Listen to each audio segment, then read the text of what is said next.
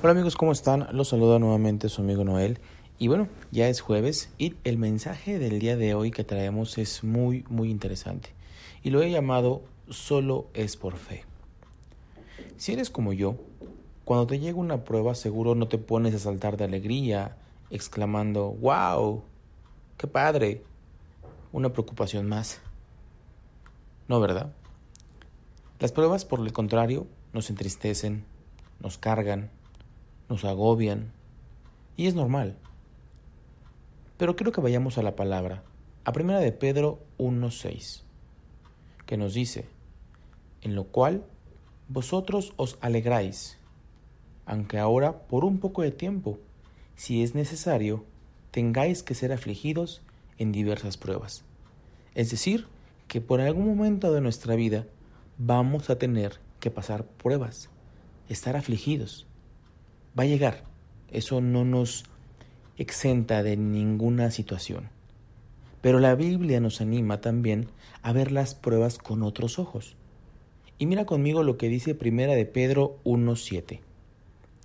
Para que sometida a prueba nuestra fe, mucho más preciosa que el oro, el cual, aunque perecedero se prueba con fuego, sea hallada en alabanza, gloria y honra cuando sea manifestado Jesucristo.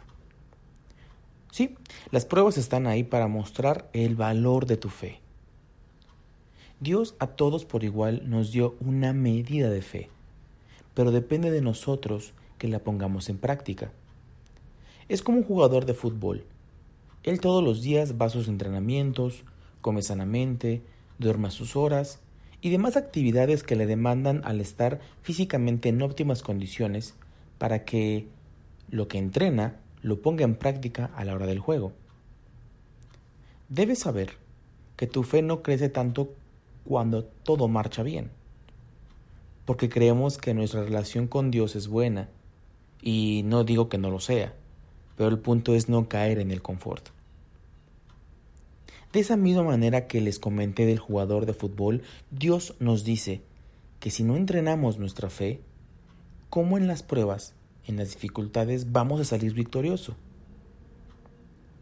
Entrenar diario es leer su palabra.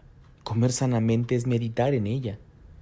La oración, la comunión con nuestro Señor Jesús es lo que necesitamos para que nuestra fe se afile, se arraigue y crezca en su valor. Cuando es puesta a prueba tu fe, se vuelve más fuerte. Dicho de otro modo, es cuando una preocupación o un golpe duro que se presenta, te sientes empujado a contar con Dios. Agárrate de sus promesas y esperar con fervor su acción en tu vida. Tu mirada debe estar puesta en Él. Tu fe va a ir creciendo, porque el crecimiento en Dios es constante y coherente. Hebreos 11:6 que nos dice, pero sin fe es imposible agradar a Dios, porque es necesario que el que se acerca a Dios crea que le hay y que es galardonador, perdón, de los que lo buscan. Dios no permite que las pruebas en tu vida sean para castigarte ni para darte una lección. No, Dios es bueno y Dios es amor. Su benevolencia hacia ti no tiene fin. Él te ama por cualquier circunstancia. Solo te pide que tengas confianza y fe en Él. Amigo, amiga, te animo a que fortalezcas tu fe.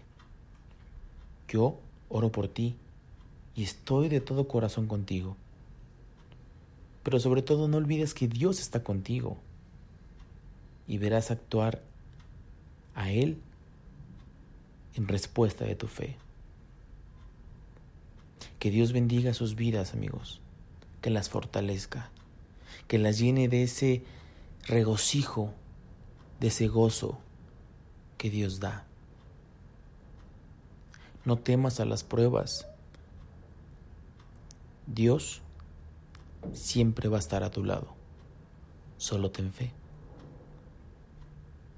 Recuerda, Solo basta una oración con fe y todo cambia.